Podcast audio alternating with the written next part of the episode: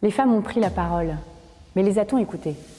Il suffit d'écouter les femmes. Écoutez, Écoutez, écoutez-nous bien. Écoutez-nous bien car nous nous retrouvons en 2024 pour une saison 2.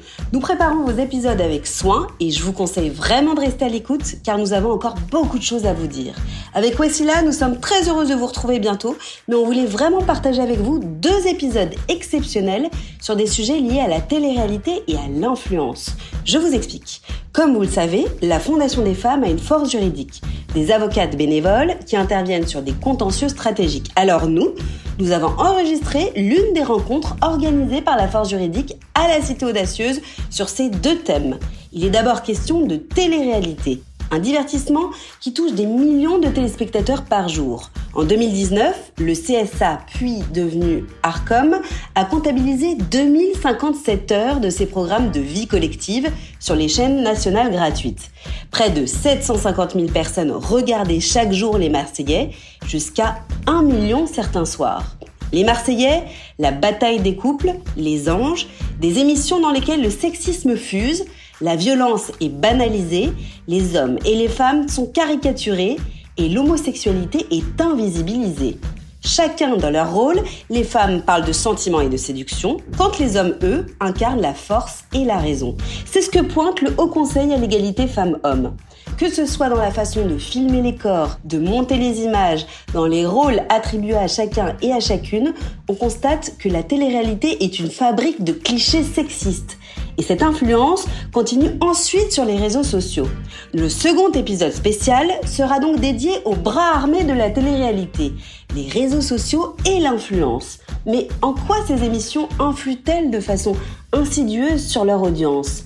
Quelles seraient les solutions pour les arrêter? Mais avant tout, je me présente, je m'appelle Camille Dahan, je suis ravie de vous accueillir dans Écoutez-nous bien, le podcast de la Fondation des femmes, réalisé et monté par le brillant Alexia Dad de la société de production Shinecast. C'est parti Bonjour à toutes et à tous. Euh, donc, je suis Floriane Volt, la directrice des affaires publiques de la Fondation des femmes. Je suis très heureuse de vous recevoir pour ce deuxième rendez-vous des rencontres féministes du droit sur euh, le sexisme dans la télé-réalité. Et pour ce premier panel, donc cette conférence va se dérouler en deux panels. J'animerai, euh, j'ai l'honneur d'animer le premier panel. Tout d'abord, on parlera de télé-réalité. Ensuite, on parlera d'influence. Euh, donc, j'ai l'honneur d'appeler Sylvie Pierre-Brossolette, présidente du Haut Conseil à l'égalité, pour me rejoindre. Où tu veux. Comme tu veux. Mathilde Evenou, qui est membre, avocate et membre de la force juridique, qui a travaillé sur le projet, et Audrey Chipot, Là, parfait.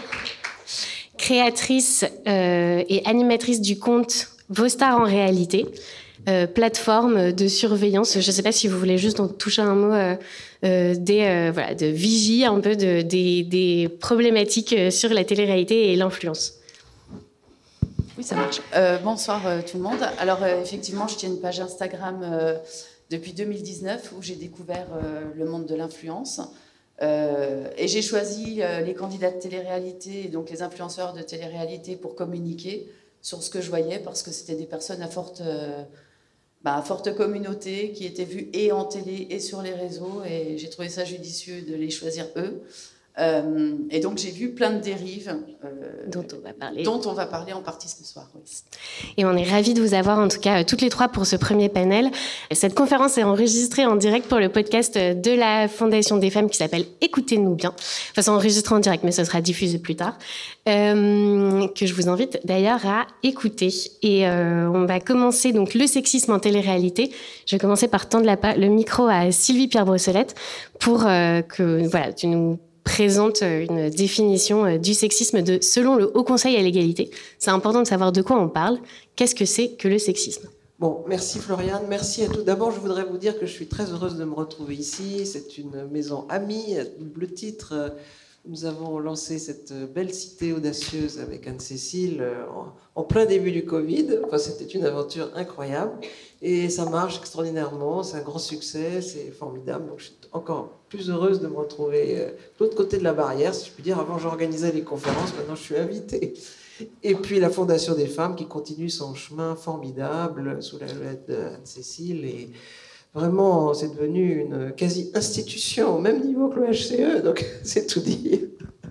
Voilà, donc je suis très contente de me retrouver parmi vous, et en particulier sur ce sujet tellement important des stéréotypes, du sexisme, euh, et donc effectivement la télé-réalité connaît une quintessence euh, malheureusement parfaite. Alors qu'est-ce que le sexisme? Je vais prendre mon papier parce que la définition officielle du HCE est un petit peu longue, mais ça a besoin d'une longue description. C'est pas juste euh, on prône l'inégalité femmes-hommes. Hein. Alors je, je vous la lis puis je vous la commente après. Le sexisme est une idéologie qui repose sur le postulat de l'infériorité des femmes par rapport aux hommes, d'une part, et d'autre part, un ensemble de manifestations des plus anodines en apparence, comme les remarques, aux plus graves, comme les viols et les meurtres. Ces manifestations ont pour objet de délégitimer, de stigmatiser, d'humilier ou de violenter les femmes et ont des effets sur elles, estime de soi, santé psychique et physique, exclusion de nombreuses sphères et modification de comportement. C'est un peu long, mais c'est parce que le sexisme recouvre euh, plein de choses en même temps. C'est à la fois euh, une idée et des manifestations. Et ce n'est malheureusement pas, et c'est l'idée un petit peu nouvelle que j'ai oublié de te dire que je voulais un peu développer ce soir, j'aimerais bien qu'il y ait un délit de sexisme. Il y a un délit de racisme, il y a un délit d'homophobie, et c'est très bien. On n'a pas le droit de dire que tous les noirs sont des nuls, que tous euh, les homos sont des nuls, mais on a le droit de dire que les femmes sont des nuls. On n'est pas poursuivi. Ça n'est pas normal. Donc euh, je livre ça à votre réflexion. C'est toléré, le sexisme est toléré, c'est quand même incroyable, on en rigole plutôt, et c'est tout, alors qu'on devrait s'en alarmer, parce que euh, il y a un continuum dans le sexisme. Ça commence par les stéréotypes qu'on va retrouver euh, tout au long de notre soirée, et qui sont tellement présents dans la télé-réalité. Et les stéréotypes conduisent évidemment au sexisme, c'est-à-dire à, l'infériorisation des femmes, grosso modo. Et cette infériorisation permet tout, les violences jusqu'au meurtre et les féminicides, euh, qu'on voit malheureusement euh, encore en croissance. Donc euh, il y a une interrogation profonde à avoir, c'est pourquoi ça continue? Parce que le droit a été finalement plus vite que les mœurs dans ce pays. C'est souvent l'inverse, les mœurs généralement devancent le droit, et puis le droit rattrape et cautionne les pratiques.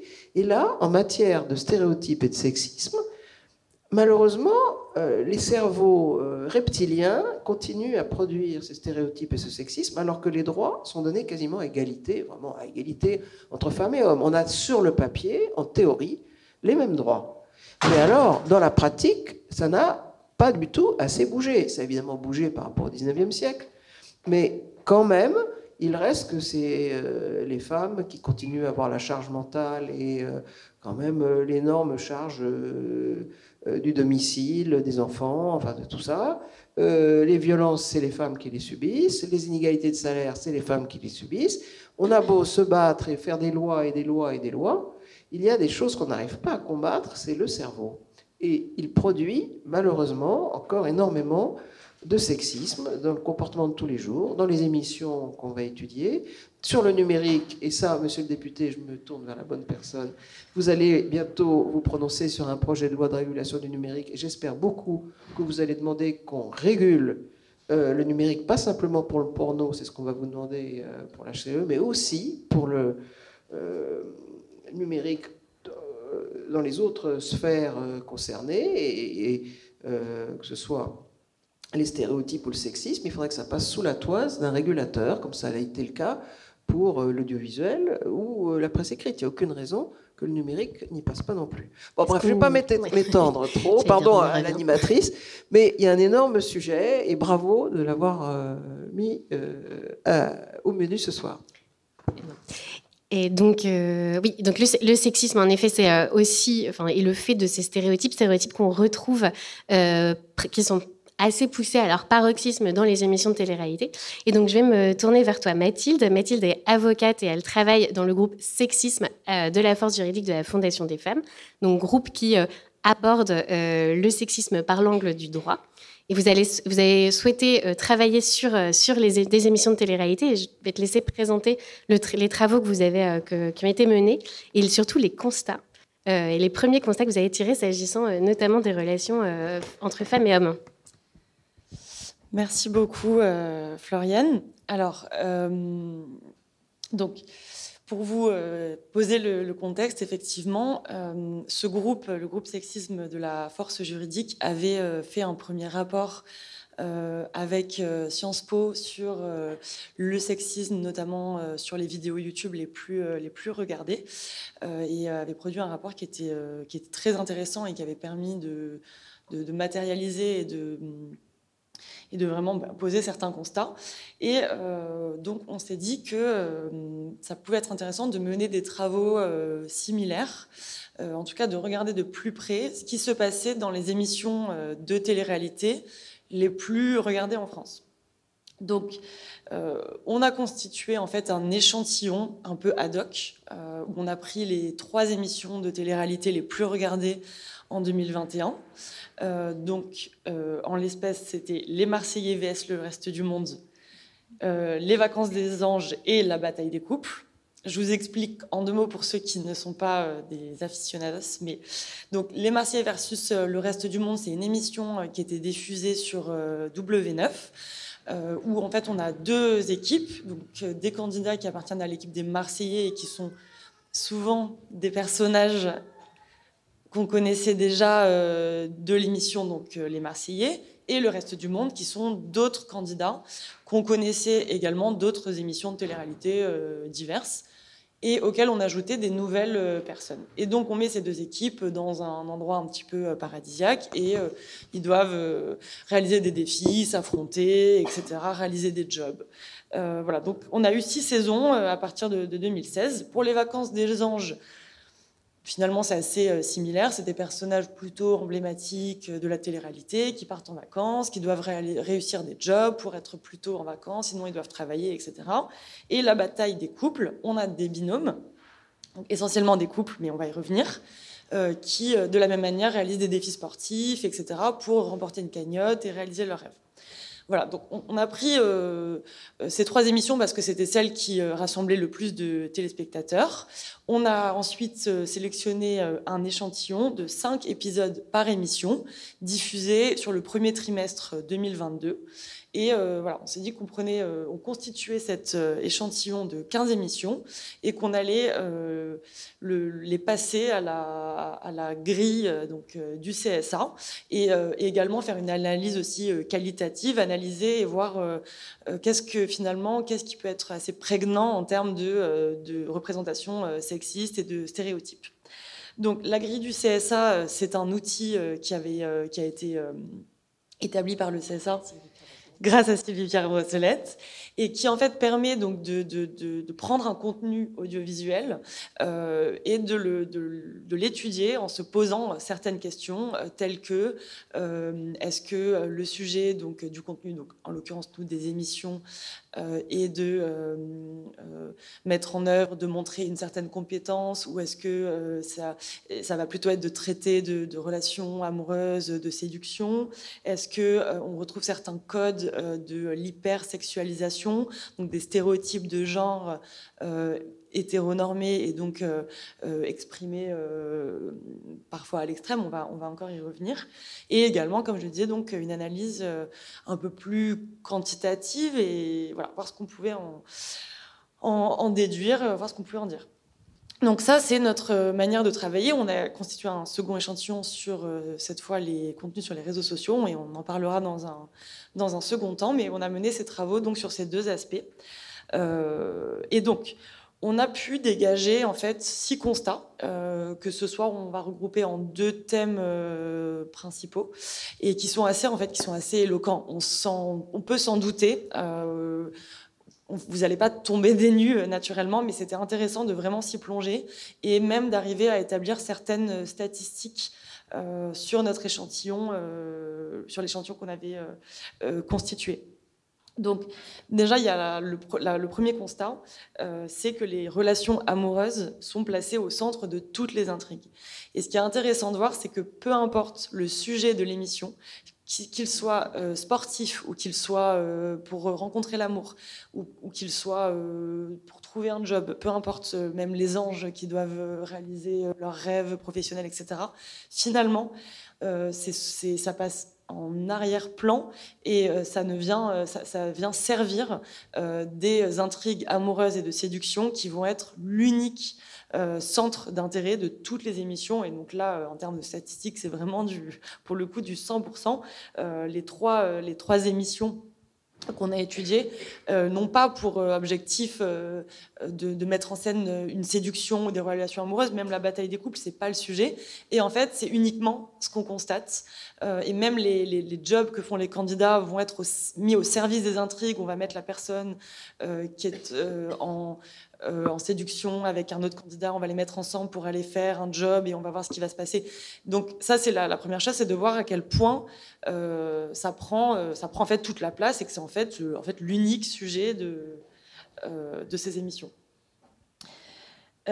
donc, en termes de statistiques, on a pu également noter, donc selon notre petite grille et notre manière de, de notre, nos calculs, on a par exemple pu constitué, caractérisé que 80% des participants sont représentés dans un schéma de séduction.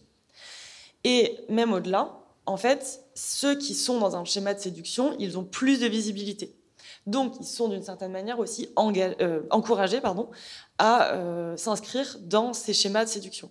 C'est-à-dire que euh, la caméra, le temps d'écran et les débriefings que font les candidats quand ils sont en, face à la caméra, ce qu'on appelle au confessionnal, euh, vu que ça ne va parler en fait que des dynamiques donc de séduction, de mise en couple, de moments romantiques, de rupture, de tromperie, etc.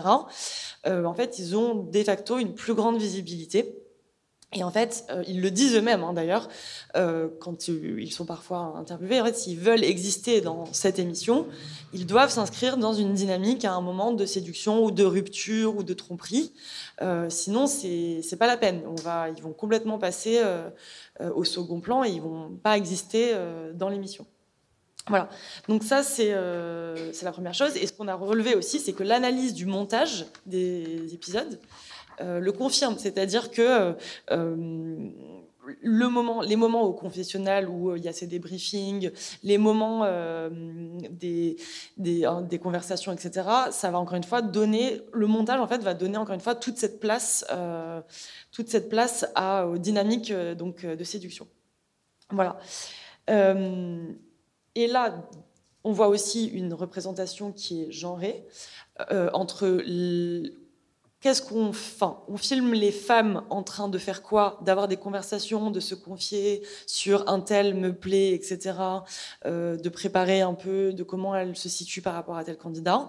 Et en fait, on se rend compte que les hommes, ils sont filmés plutôt dans une action. Euh, je vais organiser un dîner romantique, je vais avoir une drague. Euh, euh voilà, là, je vais mettre tel tel stratagème en place pour arriver à mes fins. Donc ça, c'est pareil, ça ressort très nettement au montage. Donc là, on est plus sur de l'analyse qualitatif, mais ça ressort finalement quand on y prête vraiment attention, ça ressort très clairement en montage. On peut peut-être euh, oui. Donc, réagir Audrey euh, à ce premier constat sur euh, voilà, le, la place des relations amoureuses au, sein, au, centre des, des, émissions de télé-réalité. Si, est-ce que qu'est-ce que toi ça t'inspire? Alors moi, c'est aussi un constat que j'ai fait. Et pour le coup, j'ai interrogé au cours de ces dernières années des candidats de télé-réalité, euh, des productions et des chefs monteurs d'émissions de télé-réalité. Et en fait, tout ça, c'est déjà écrit avant. Donc, ils savent déjà que l'émission, sans avoir le fond, sera tournée sous, cette forme-là.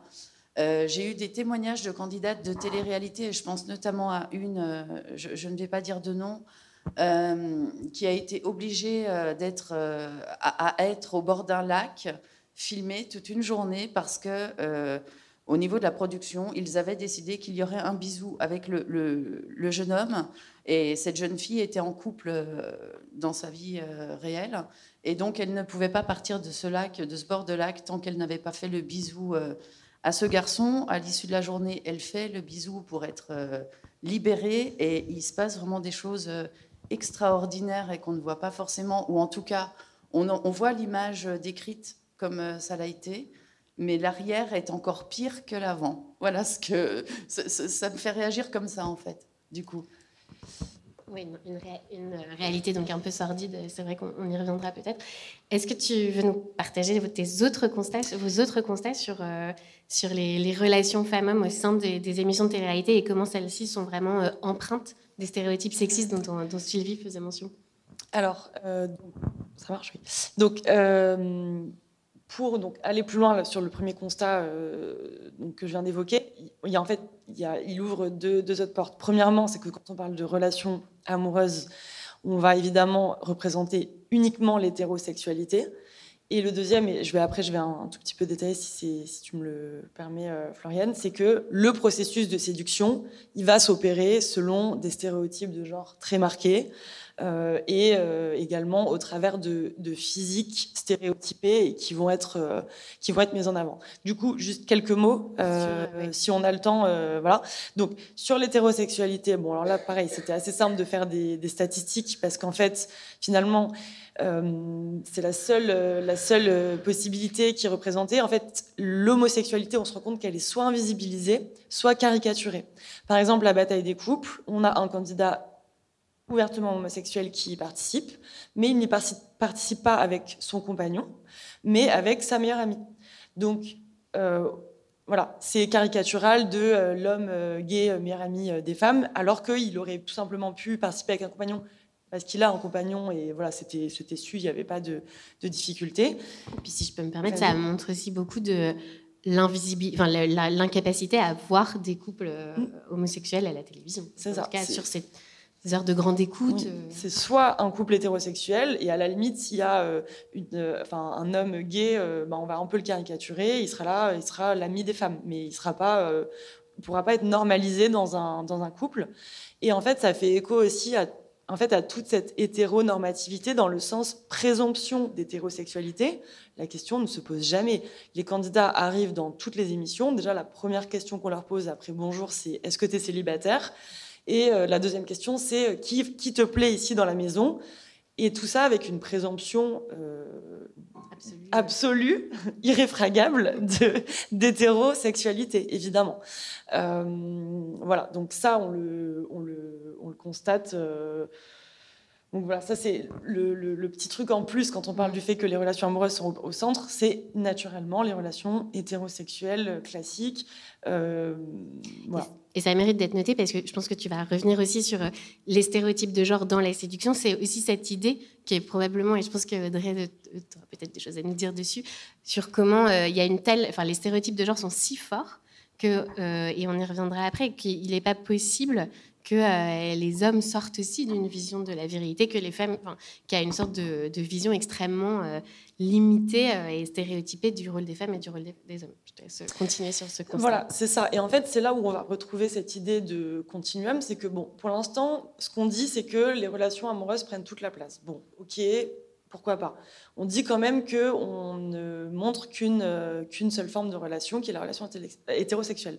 Mais là où ça devient de plus en plus problématique, c'est qu'est-ce qu'on montre, qu'est-ce qu'on, sachant qu'on ne fait de la place qu'à ça, comme dynamique de séduction. Et c'est là qu'on se rend compte qu'on rentre en fait dans des, dynamiques qui sont euh, qui s'opèrent selon des stéréotypes de genre très forts. Euh, et qui vont, en fait, on va l'expliquer, en fait, être problématiques et promouvoir des comportements, en fait, euh, rapidement euh, toxiques, voire, voire violents.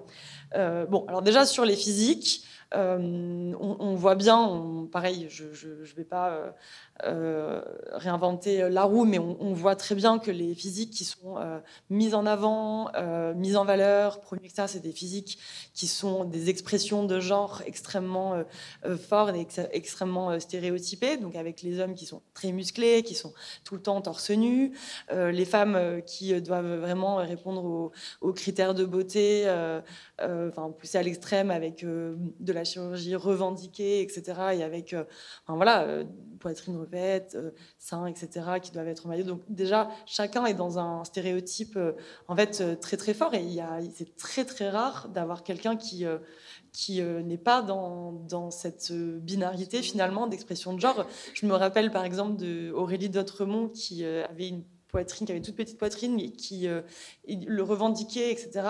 Et qui a dit, à force qu'on me, me traite de de planches à pain, de crevettes, etc. Elle a fini par euh, euh, enfin, en fait, enfin, se faire euh, augmenter les, seins. Mais, et elle-même, elle, elle, reconnaît que en fait, cette pression-là à partir du moment où elle ne rentrait pas, elle ne correspondait pas aux critères de, beauté qu'on attend d'une femme euh, dans une dynamique hétérosexuelle, euh, bah, elle subissait une pression sociale. Et il y en a, il y en a plein d'autres qui ont fait ça. Et du coup, tous les physiques, finalement, se standardisent d'une certaine manière parce que dès qu'on dès qu'on a un nez comme ci, des seins comme ça, le, un peu tout le système, en tout cas de, cette, euh, de ce milieu, va bien nous rappeler que non, il faut qu'on se conforme euh, aux stéréotypes euh, physiques tels qu'on peut les imaginer et de manière en fait assez caricaturale. voilà pour les voilà. Alors et sur la séduction, quelques mots. Pardon, je suis trop longue. sur la séduction, alors bah c'est là où encore une fois ça devient problématique, c'est que bah, on observe que les dynamiques de séduction, elles se font avec les hommes qui vont être proactifs qui vont être vraiment dans la dynamique euh, euh, ben, proie-prédateur, en fait, puisque les femmes, qu'est-ce qu'elles font? Elles sont passives, et il faut qu'elles résistent assez longtemps, parce que sinon, ça va être des filles faciles si elles cèdent tout de suite aux avances euh, de l'homme qui entreprend l'entreprise amoureuse, et ça ressort extrêmement clairement de, de n'importe quelle émission qu'on peut analyser, en tout cas de nous, de notre échantillon. Et il ne faut pas non plus qu'elle résiste trop longtemps, sinon c'est chiant, elle est frigide, etc. Donc il faut trouver le, juste milieu. Euh, et, rester, surtout passif parce que euh, l'homme, lui, c'est à lui d'entreprendre de, cette séduction, mais avec vraiment cette idée de insister, insister, insister, et puis au bout d'un moment, c'est bon, elle cède. Donc ça, ça ressort euh, très nettement. Donc c'est quand même une, première pierre à l'édifice de la culture du viol. Et on a aussi, euh, bon, bah, comment euh, on voit après que les personnes euh, enfin, tiennent à l'autre par de la jalousie, par des comportements super toxiques et par des, phrases, mais qui ressortent souvent il est hyper jaloux, mais ça veut dire qu'il tient à moi, qu'il m'aime. Et en fait, le mec en question est en train de, de tout casser ou de l'interdire d'aller participer à une épreuve habillée comme ça. et quand c'est de la jalousie du côté des femmes, donc là, on est dans les les clichés de la rivalité entre femmes, du slut shaming, euh, etc. Et voilà, et donc en fait, là, toute cette dynamique, et c'est pour ça que là où c'est inquiétant, c'est que c'est des émissions bah, qui sont quand même diffusées à 18-19 heures euh, à un public euh, de, personnes jeunes. On a des représentations de relations amoureuses qui sont déjà super problématiques parce que il faut, voilà, enfin c'est tout ce que je viens de décrire et c'est, et en plus c'est extrêmement caricaturé, tout va plus vite, les couples se font et se défont en un jour, il y a des jalousies, des tromperies. Euh, voilà, donc ça c'est pour le voilà pour le constat. Euh, et c'est vrai que l'idée de cette euh, conférence ce soir aussi, c'était de montrer que le travail que vous avez fait, il vient. Voilà, c'est des, des choses qu'on a déjà entendues, qu'on a beaucoup vues dans les, articles, mais qui viennent objectiver ça en fait. Donc, vraiment montrer que le sexisme, c'est un système qui euh, nourrit euh, les émissions de télé-réalité. Audrey, je ne sais pas si tu veux euh, réagir sur ces questions, de, encore une fois, de, relations amoureuses, et après peut-être qu'on va parler des représentations masculines avant de, revenir avec Sylvie sur pourquoi c'est grave. Je, moi, j'ai fait le même constat, du coup, pas forcément sous forme d'analyse aussi poussée et construite que ça, mais je trouve ça génial. j'ai fait exactement les mêmes constats sur beaucoup d'émissions, pour ne pas dire la quasi-totalité. Euh, le couple est vraiment central. Euh, que ça se fasse et que ça se défasse très vite, c'est central. Qu'il y ait un turnover aussi de, partenaires, c'est central dans absolument toutes les émissions. Euh, moi, ce, que, ce que vous avez dit, c'est exactement ce que j'ai vu. Voilà. Voilà, c'est ça. Et c'est vrai que c'est intéressant parce que je pense qu'en fait, on se dit tous ça globalement quand on tombe sur des émissions de télé ou quoi que ce soit. Mais là, ce qui est, ça nous a permis de, de faire notre, un échantillon et de, de finalement de, produire de la réflexion et des, statistiques euh, sur ça. Alors, je passe à la... Oui, tiens, j'allais t'introduire. et en fait, ce qui est intéressant aussi dans avoir un regard féministe de la télé-réalité, c'est vrai que féminisme et télé-réalité, ça va peut-être pas tout à fait ensemble, en tout cas, ça peut être un peu une dissonance cognitive, euh, c'est que vous avez aussi apporté une analyse justement des comportements euh, virils et des stéréotypes qui s'appliquent aux, aux, hommes, et évidemment comment ceux-ci permettent des comportements euh, de, violence. Merci. Alors donc tout à fait. Donc c'est un peu le deuxième euh, le deuxième pan de notre euh, de nos de nos recherches et de nos de nos travaux. encore une fois, c'est vraiment ce, continuum. Donc tout ce que tout ce que je viens de dire. en fait, en allant encore plus loin, on voit que les hommes sont encouragés à incarner une représentation caricaturale de la virilité, dans tout ce qu'il y a de plus caricatural. donc, on a pu, on a pu calculer, relever que plus de deux tiers, donc 66,7%, des épisodes analysés mettent en scène des comportements masculins stéréotypés. Qu'est-ce que ça veut dire? Donc là, c'est pareil, on a regarder les épisodes en se posant euh, la question est-ce que là on peut euh, retrouver des stéréotypes euh, de, liés à la virilité? Et donc, euh, oui, c'est le cas en fait euh, tout le temps. Donc, par exemple, dans les vacances des anges, on a pu euh, constater que dans le générique, etc., la présentation de tous les candidats, en fait, les hommes à chaque fois, c'était lié à leur force, leur capacité de bricolage, de mécanique, de force physique, etc. Et de la même manière, dans la bataille des coupes, par exemple, d'ailleurs c'est aussi le cas dans d'autres émissions, il y a des épreuves sportives et quand il y a un défi qui est par exemple manger des insectes ou euh, quelque chose comme ça, et c'est le cas aussi dans d'autres émissions, on voit bien que, alors là les femmes c'est même pas évoqué, c'est même pas, euh, ça n'existe pas le fait qu'elles puissent y participer. Euh, et que par contre là les hommes vont participer à ça, montrer leur, prouver leur virilité, etc., etc.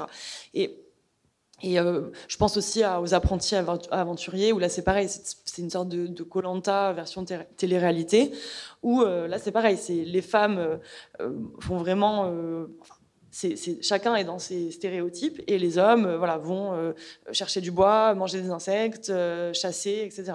Donc ça, ok, encore une fois, là, on peut se dire, bon, d'accord, et après, euh, le problème, c'est qu'encore une fois, en encourageant euh, ces, stéréotypes-là, ces comportements, en les mettant en avant, en fait, on peut avoir des comportements violents. Donc déjà, euh, souvent, il, peut y avoir des des disputes parfois violentes. C'est déjà arrivé que des tournages doivent être interrompus parce que des candidats se battaient et, donc, euh, des, ben parce que des candidats se battaient, euh, casser des, choses, par exemple, par euh, jalousie. On voit aussi que tout ce qui est, alors, tout ce qui est sujet politique entre guillemets. Donc là, j'entends tout ce qui est nomination, stratégie dans les émissions est une affaire d'hommes. Comment? Politique Politique, voilà, politique au sein de l'émission, c'est-à-dire les stratégies de jeu, les équipes, qui on va nominer, qui on va exclure, etc.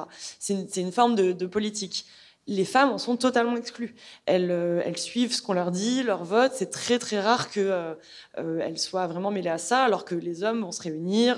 voilà, c'est la politique est une affaire d'hommes. on va mettre en place nos, stratégies. Ça nous amène donc encore un cran plus loin. C'est ben dans la vie et dans les épisodes, on a des candidats euh, mis en cause pour des comportements violents, alors soit publiquement, soit euh, judiciairement, soit euh, voilà, par, par différents médias. Et en fait, là pour le coup, il y a eu, il y a une enquête de Mediapart, il y a eu pas mal d'écrits sur le fait qu'on se rend compte que ces personnes-là en fait, ne sont absolument pas mises à l'écart parce qu'elles ont des comportements violents, mais en fait, pire, sont même rappelées et promues et mises au centre pour ça. Parce que, euh, voilà, c'est des hommes qui vont, euh, euh, qui vont voilà, on va, les appeler le charreau parce qu'il va séduire plein de femmes, alors que il y a, y a des, accusations de violence sexuelle. et donc ça, on a pu le constater de manière, enfin, c'est réel. Et, en fait, eux-mêmes, enfin, les candidats qui parfois témoignent de manière anonyme, le disent les productions, ça les intéresse parce que c'est des candidats qui vont euh, faire le buzz, euh, etc. Alors même qu'elles sont en train de remettre euh, le loup dans la bergerie, dans le sens elles remettent quelqu'un de potentiellement violent dans, enfin, parmi d'autres personnes dans une situation, encore une fois, lors d'un tournage d'une émission. Et les choses ont peut-être commencé à bouger quand Alix euh, Desmoineaux a mentionné l'existence d'une vidéo qu'elle aurait vue euh, mettant en scène des candidats de réalité euh, lors d'une agression sexuelle. Finalement, les choses, enfin, ça avait fait beaucoup parler à, ce moment-là. En même temps, on a l'impression que est-ce que vraiment la télé-réalité a connu son moment MeToo? Pas forcément. Voilà. Et bah, du coup, voilà, ça fait une, ça fait une transition, mais voilà. Non, mais très bien. Merci Mathilde pour cette présentation euh, assez claire de ces travaux euh, vraiment euh, très intéressants et qui servent vraiment à objectiver.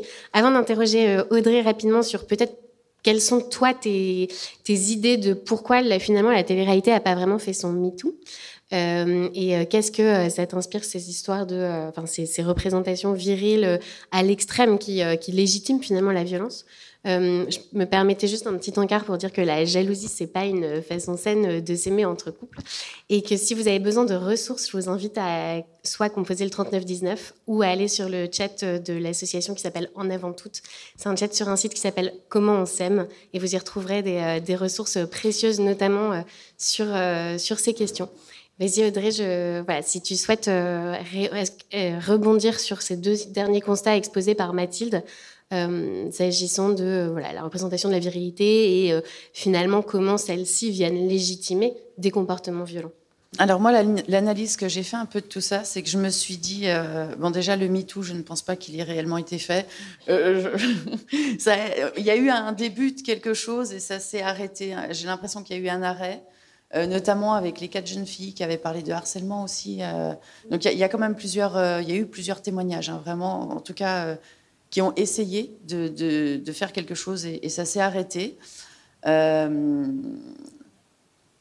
ce que je pense de tout ça, c'est que c'est une question d'audience aussi, principalement. Les audiences, ça amène de la publicité entre les Enfin, il y a de la publicité entre les, épisodes et des coûts publicitaires de plus en plus élevés quand on regarde de plus en plus. Mettre un candidat problématique, ça attire l'œil, ça attire de l'audience. Et, il y a une question financière qui est derrière, euh, je le pense, et une, émission qui serait plus euh, lisse et, plus euh, équilibrée, on va dire, ne fonctionnerait peut-être pas. Et ce n'est peut-être pas dans l'avantage d'une production d'avoir ce type d'émission, tout simplement. Merci. Et donc pour conclure euh, ce premier panel, euh, je vais redonner la parole à Sylvie, puisque donc on a pu exposer ces stéréotypes et euh, la, forme la force du sexisme qui vraiment imprègne les émissions de télé-réalité. On l'a dit, Mathilde l'a dit, c'est des émissions qui sont publiées, enfin qui sont, diffusées après l'école, entre 17 et 19 h Ouais, 16h30, 19h.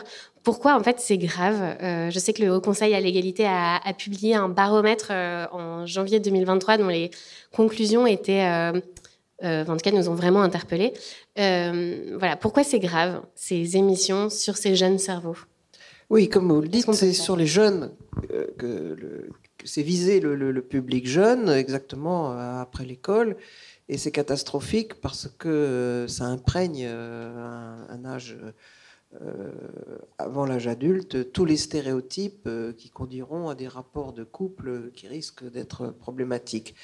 Et euh, j'avais mené une première étude au, CSA sur la télé-réalité, qui m'avait conduit d'ailleurs à proposer, quand j'étais ici, l'étude que vous avez menée à bien et dont les résultats sont formidables, parce que ce qui est intéressant grâce aux indicateurs, c'est qu'on peut compter tout ce que n'existent que les choses qu'on peut évaluer. Et donc, il fallait arriver à évaluer des stéréotypes et du sexisme. C'est pas facile. Donc, avec des indicateurs, comme ça, on arrive à mesurer le degré de sexisme ou le degré de stéréotype euh, d'une émission. Et pour la télé-réalité, c'est top top. Quoi. on arrive tout en haut euh, de la gradation. Et c'est extrêmement grave parce que ça imprègne toute la société et que la télé-réalité, même si elle est un peu en baisse, je crois, euh, d'audience, a malheureusement trouvé des relais avec les influenceurs. Je vous fais un peu le lien avec le plateau suivant. Mais euh, ce qui est terrible, c'est que les stéréotypes se sont un peu déplacés.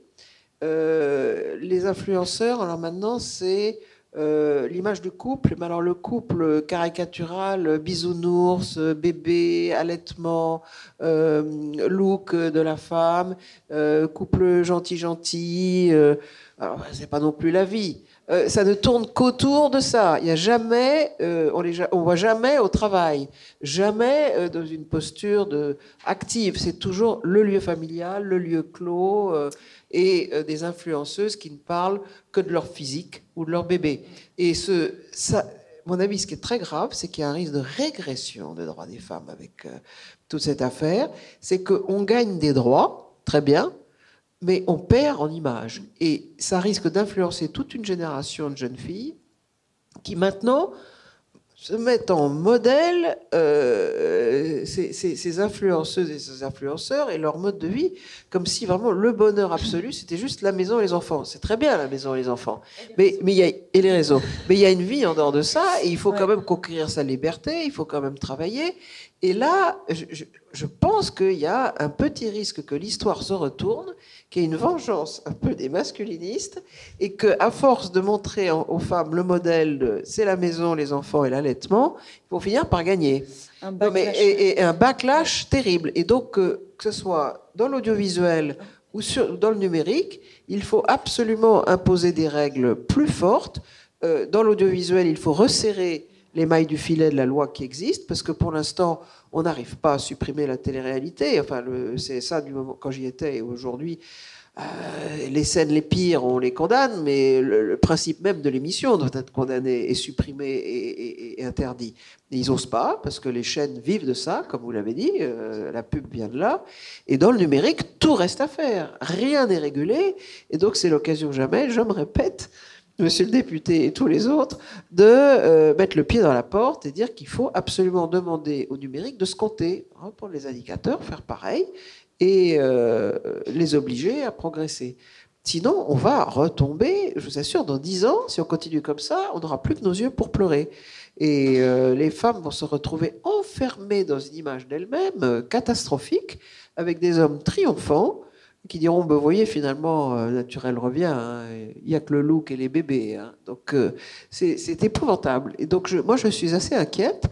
Et je me dis que malheureusement, il faut en passer par la régulation, sinon euh, les masculinistes vont gagner. Donc, euh, SOS. Ouais. Merci Sylvie.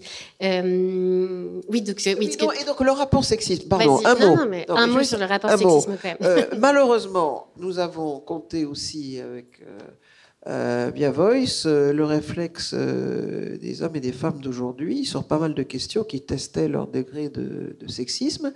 Et nous avons eu la très mauvaise surprise euh, de nous rendre compte que le sexisme est encore très très prégnant dans la société, y compris chez les femmes y compris chez les femmes, et que malheureusement la génération la plus atteinte, c'est les 25-34 ans. Comment se fait-il, c'est contre-intuitif, que ce soit les plus jeunes qui soient les plus atteints? Eh bien la réponse est là, euh, mon avis, c'est le numérique, les réseaux sociaux, la violence banalisée, le porno, le cyberharcèlement, enfin tout ce que nous dénonçons.